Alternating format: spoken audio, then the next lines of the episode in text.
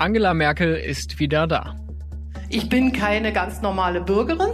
In dem Sinne nicht, dass ich fast noch vorsichtiger sein muss, zu den heutigen aktuellen Dingen was zu sagen, als jeder, der von Ihnen hierher kommt. Das ist nicht meine Aufgabe, Kommentare von der Seitenlinie zu geben. Die, und trotzdem bin ich nicht neutral in diesem Konflikt. Vor sechs Monaten hat Merkel das Kanzlerinnenamt verlassen und seitdem steht ihr politisches Lebenswerk auf dem Spiel. Wladimir Putin, mit dem sie früher so oft gesprochen und verhandelt hat, hat die Ukraine überfallen, kurz nachdem Merkel weg war. Und jetzt ist sie auf der Suche. Ich suche ja noch nach meinem Weg. Was ist eine Bundeskanzlerin AD? Willkommen zu Stimmenfang, dem Politikpodcast des Spiegel. Ich bin Marius Mestermann. Zum ersten Mal seit dem Ende ihrer Amtszeit hat Angela Merkel am Dienstag wieder auf öffentlicher Bühne gesprochen. Vor Publikum im Berliner Ensemble und live bei Phoenix. Ein halbes Jahr lang war sie weitgehend abgetaucht. Zum Ukraine-Krieg gab es nur knappe schriftliche Statements. Bei dem Auftritt sollte es eigentlich um ein Buch gehen, in dem der Aufbauverlag drei ihrer Reden abgedruckt hat. Aber der Abend wurde interessant, weil Merkel nach langer Zeit wieder mal über ihre Russlandpolitik sprach. Was können und dürfen wir von der Bundeskanzlerin AD erwarten? Mein Spiegelkollege Alexander Osang saß am Dienstag neben ihr und hat die Fragen gestellt. Ich habe ihn am Tag danach in unser Studio eingeladen, um das Comeback von Merkel zu analysieren. Hallo Alexander. Hallo. Du hast Angela Merkel in ihrer politischen Karriere ja oft getroffen und gesprochen, auch in ganz unterschiedlichen Kontexten. Jetzt aber, sechs Monate nach dem Ende ihrer Amtszeit als Kanzlerin, dieses große Interview vor Theaterpublikum im Berliner Ensemble, also auch das erste öffentliche Gespräch nach dem Auszug aus dem Kanzleramt. War es für dich eine Überraschung, dass sie dazu bereit war in diesem Rahmen? Zunächst ja, total. Ich nehme mal an, dass sie natürlich irgendwie eine Art von Bühne gesucht hat, auf die sie zurückkehren kann nach dieser langen Pause. Und das erschien ihr wahrscheinlich relativ charmant. Auch darüber nie jemand mit mir geredet. Warum? So ein Theaterabend, nicht in irgendein Fernsehstudio zu gehen, so ein bisschen von der Seite auch deutlich zu machen, dass sie jetzt Kanzlerin AD ist, ähm, dass sie die Bürgerin Angela Merkel kommt hier zurück und also sie ist nicht einfach, glaube ich, jemand, der jetzt anfängt, der jetzt eine neue Persönlichkeit entwickelt irgendwie als Bürgerin und sagt, ey, jetzt bin ich die große Plaudertasche. Das glaube ich nicht. Am Dienstag war sie schon ein bisschen zum Plaudern aufgelegt, zum Beispiel über ihre Auszeit im Winter, fünf Wochen an der Ostsee. Erstaunlicherweise ist es mir nicht langweilig geworden, sondern ich habe ähm, den Tag einfach richtig gut rumbekommen. Wie entspannt eine Altkanzlerin. Sie erzählt, spazieren gehen, dicke Bücher lesen und neuerdings auch Hörbücher hören. Ich wüsste da auch ein paar gute Podcasts. Umbekommen hört sich jetzt ein bisschen komisch an, aber ich wusste ja gar nicht mehr, wie das ist. Ich habe 30 Jahre Politik gemacht und hatte immer Termine, Termine, Termine und war eigentlich sehr, sehr froh und glaube seitdem, äh, dass ich mit diesem neuen Lebensabschnitt sehr gut zurechtkomme und auch sehr glücklich sein kann. Merkel wirkt entspannt, in sich ruhend. Sie erzählt, dass sie gerne im Winter ans Meer fährt, weil sie dann mehr Ruhe hat. Ostsee lieber als Nordsee, weil sie sich da halt auskennt. Ihr früherer Wahlkreis liegt direkt da am Meer. Und drittens weil die Leute dort an mich gewöhnt sind, sind sie auch sehr schweigsam. Hm. Und äh, es wussten, nein. Merkel hat an irgendeinem Punkt ihrer Karriere verstanden, dass die Deutschen es lieben, wenn sie ihnen so etwas hinstreut, so eine kleine Anekdote oder wenn sie aus ihrem Merkel-Kanzler-Sein für einen Moment heraustritt und so einen persönlichen, scheinbar unbefangenen Satz ihnen so hinwirft. Das ist Melanie Ammann, Mitglied der Chefredaktion beim Spiegel und seit vielen Jahren Beobachterin von Angela Merkel. Wir haben auch sie gebeten, das Comeback der Kanzlerin einzuordnen ich habe das gespürt im Theater, die Leute, die um mich herum saßen, die waren teilweise keine Journalisten, die nicht so sarkastisch auf das äh, oder vielleicht kritisch auf jede Silbe achten. Und äh, die waren begeistert, wenn Merkel dann erzählt hat, da diese Geschichte mit dem Hund äh, und Putin und dass sie diesen Stoffhund bekommen hat. Mein erster Besuch im Kreml war so, dass Putin schon zu mir gesagt hat, ich habe gehört, du hast ein Problem mit Hunden und hatte so einen großen Stoffhund für mich. Ist ja jetzt auch egal, eine, eine tapfere Bundeskanzlerin muss mit so einem Hund fertig werden. das ist ja nur auch mal klar. Auch so kleine Bemerkungen wie, ach, ich fand die Rede auch gut von mir und das da geraten die Leute in Begeisterungsstürme, wenn Merkel so dieses Persönliche durchblitzen lässt. Viele Leute, die sie, die sie so kennen, die im Hintergrund mit ihr gesprochen haben, auch Kollegen, die auf, mit ihr auf Auslandsreisen waren, sagen ja, sie, Es gibt diese persönliche, auch durchaus witzige, schlagfertige, neckische Angela Merkel auch, die sie sonst im öffentlichen Raum eigentlich diese Seite konnte sie offen, äh, nicht so zeigen. Und womöglich hat sie sich, sich vorgenommen, ich habe ich hab gehofft, dass man die sehen würde gestern. Und vielleicht hat sie sich auch vorgenommen, sozusagen das rauszulassen. Wirkt sie denn auf dich jetzt wie eine Politikerin im Ruhestand? Also hat sie ihre Rolle als Bundeskanzlerin AD schon gefunden? Nee, glaube ich. Also das war für mich, sagen wir mal, als Reporter war das natürlich der interessanteste Teil dieses Gesprächs. Wahrscheinlich auch der Grund, warum ich überhaupt darauf eingelassen habe, weil mich natürlich interessiert, wie kann man nach 16 Jahren Kanzlerschaft in so einen Alltag zurückfinden. Wie schnell geht es? Ich glaube, das geht nicht so schnell, wenn es überhaupt jemals geht. Es wird auch deshalb schwer für Merkel, die Zeit als Kanzlerin hinter sich zu lassen, weil es jetzt viele Fragen zu ihrer Russlandpolitik gibt, die sie sich offenbar auch selbst stellt. Was ich mich natürlich gefragt habe, ist, was hat man vielleicht versäumt? Äh, hätte man noch mehr tun können, um eine solche Tragik, ich halte diesen diese Situation jetzt schon für eine große Tragik. Hätte man das verhindern können? Aber ist Merkel wirklich selbstkritisch oder tut sie mit solchen Aussagen nur so? Sie hatte Momente der Zerknirschtheit, glaube ich, auch der Dinge, die man auch in ihrem Gesicht gesehen hat. Fragen sozusagen, die sich jemand fragt, hätten wir Dinge besser machen können? Und dann aber dann sozusagen reden zu dem Schluss kommt, dass man, dass sie alles versucht hat, äh, was eben, was eben möglich war. Sie ist natürlich sozusagen diese Kanzlerin des Machbaren.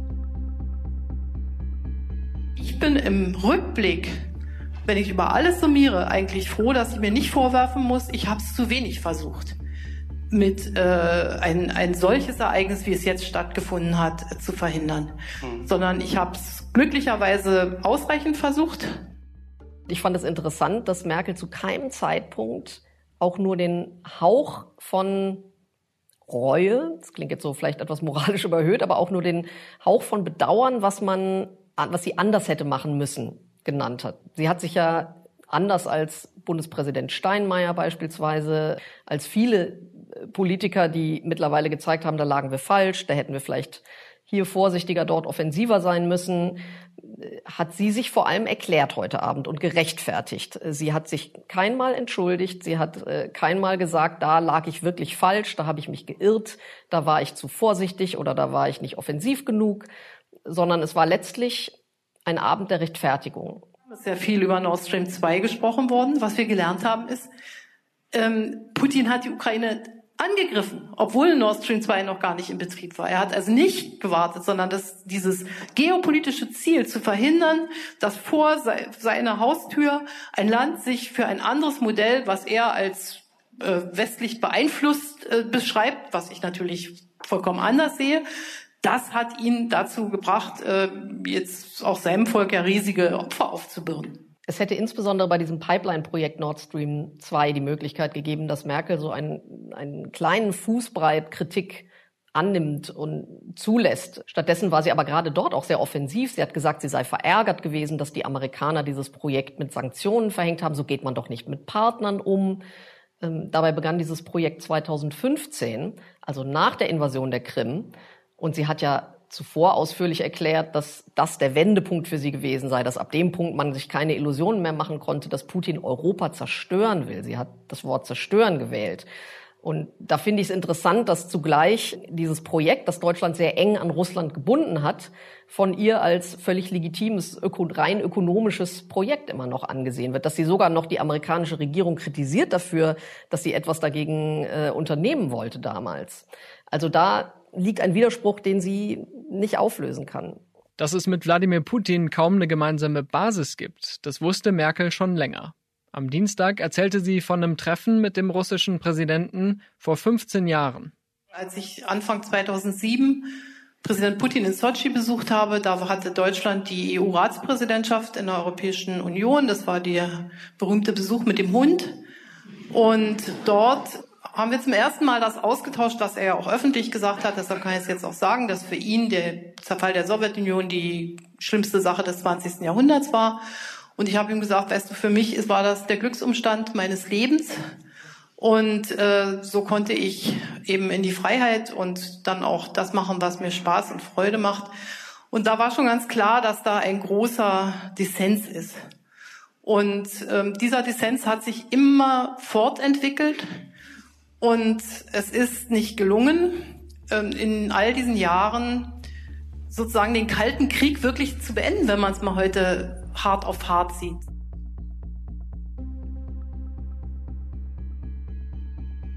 man muss das schon auseinanderhalten. Aber man erkennt, dass jemand, welche Ziele jemand verfolgt und die Tatsache, dass man dann jegliche Verhandlung mit ihm abbricht, ähm, sind ja zwei Sachen. Und ich glaube, sie ist ähm, als Politiker von, hat sie sich keine Illusion hingegeben, was Putin eigentlich will. Also sie hat ja dann auch gestern in einer längeren Passage erzählt, dass es im Wesentlichen gar nicht um die Ukraine geht, sondern dass er den Westen attackiert. Ich glaube, das war ihr relativ lange schon klar. Und Ob sie daraus immer die richtigen politischen Schlüsse gezogen hat, ist eine andere Frage. Aber ihr war auf jeden Fall immer sehr bewusst, aus welcher Geisteshaltung heraus er arbeitet, wen er als Feind sieht, nämlich den Westen.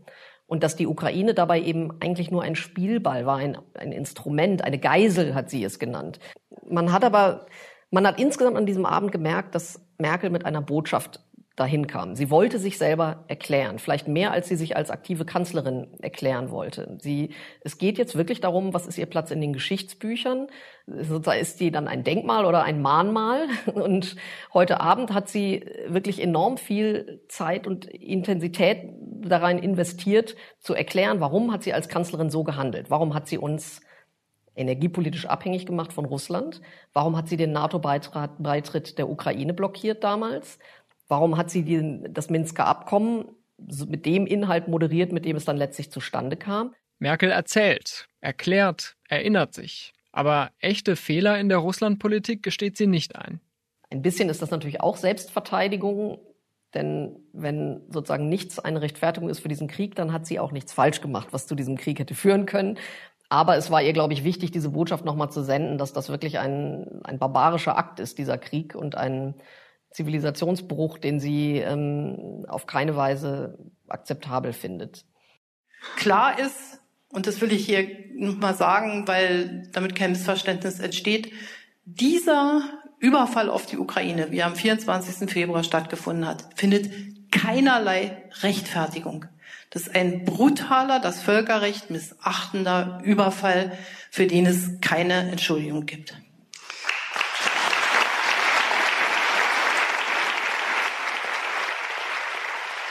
Sie war sehr scharf im Ton gegenüber Putin. Sie hat interessanterweise aber auch darauf hingewiesen, welche Entwicklung die Ukraine durchgemacht hat. Sie hat sehr deutlich gesagt, aus ihrer Sicht war die Ukraine 2008 noch nicht reif für den Beitritt zur NATO. Sie hat gesagt, das war ein Land, das von Oligarchen geführt wurde. Ähm, also sie hat sich auch, muss man sagen, fast schon abfällig über die ukrainische Gesellschaft damals geäußert. Ich weiß nicht, wie das in der Ukraine ankommt, so eine Aussage hat natürlich danach dann darauf hingewiesen, dass Präsident Zelensky die Korruption ja sehr stark bekämpft, dass das Land eine Entwicklung durchgemacht hätte. Aber, und das klang fast ein bisschen gönnerhaft, dass ja diese Jahre seit dem Minsker Abkommen der Ukraine sehr gut getan hätte. Dass sozusagen durch dieses Minsker Abkommen, das sie selber mitverhandelt hat, es der Ukraine jetzt besser gehe als damals. Das wird man wahrscheinlich in Kiew ein bisschen anders sehen. Die Reaktion des ukrainischen Botschafters ließ nicht lange auf sich warten. Am Mittwochvormittag sagte Andrei Melnik der Nachrichtenagentur dpa, es sei leider kein Hauch Selbstkritik bei Merkel zu spüren gewesen. Ohne eine ehrliche, vollumfassende Aufarbeitung der Russlandpolitik Deutschlands sei es gar nicht möglich, richtige Schlüsse für das künftige Verhältnis zu Moskau zu ziehen und seine Aggression zu stoppen. Aber ist Merkel dazu bereit? Ja, sie hat sich den Fragen meines Kollegen gestellt und wahrscheinlich wird sie weitere Interviews geben. Aber mit diesem ersten Auftritt als Bundeskanzlerin AD hat sie einen klaren Ton gesetzt. Erklären ja, entschuldigen nein. Und wenn ich dann lese, ja, äh, ich will jetzt keine Journalistenschelde betreiben, aber Wohlfühltermine. Merkel schleicht sich zurück und macht jetzt nur noch Wohlfühltermine. Da sage ich ja.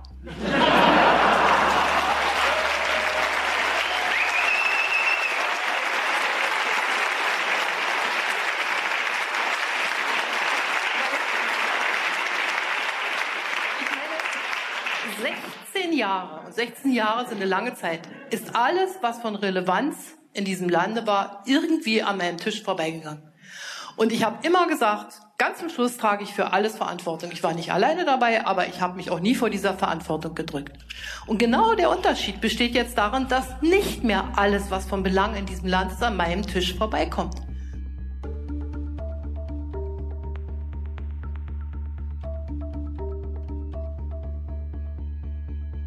Also das war einer von diesen Wohlfühlterminen, die sie sich jetzt für die Zukunft wünscht? Das ist schwer zu sagen. Also das wollte ich wiederum auch als, als Reporter nie so richtig an mich heranlassen, weil das hat so, ein, so einen vorwurfsvollen Klang. Aber ich versuche, wenn, wenn ich als, ich bin ja jetzt kein, sagen wir mal, kein öffentlicher Fragesteller irgendwie im, im Fernsehen oder so. Als Reporter versuche ich immer Wohlfühlsituationen ganz oft herzustellen, verschiedenste Situationen. Aber in Gesprächen sollten die Leute sich schon wohlfühlen. Und und da gab es für mich schon Erkenntnisse. Also das Interessante an ihr ist ja, dass sie, dass sie das noch gar nicht wusste ob das ein Wohlfühltermin war gestern. So wie sie funktioniert, muss man erstmal gucken, wie das bewertet wird. Und dann kann sie entscheiden, ob es ein Wohlfühltermin war. Ist es vielleicht so, dass man aufgrund dieser sehr langen Regierungszeit, 16 Jahre im Kanzleramt, einfach sich daran gewöhnt hat, dass sie diejenige ist, die die großen Antworten gibt oder geben muss? Und dass man jetzt, wo sie eben nicht mehr im Amt ist, immer noch so ein bisschen diese Haltung hat? Oder ist das äh, vollkommen gerechtfertigt, dass man jetzt sagt, Frau Merkel, Sie müssen das jetzt alles erklären? Ja, das ist eine gute Frage. Also sie hat einerseits ist das total nachvollziehbar. Wir haben uns natürlich an Frau Merkel als Kanzlerin gewöhnt und wir wissen, wie die sozusagen gerade in dieser Weltpolitik mitgespielt hat in den letzten Jahren. Wir haben sie auch in der Corona-Zeit erlebt, in dieser Flüchtlingskrise, all die Dinge, über die wir gar nicht sprechen konnten, als jemand, der uns Antworten geben muss zu, zu, zu bestimmten Dingen, die, mit, mit denen wir jetzt im Moment leben.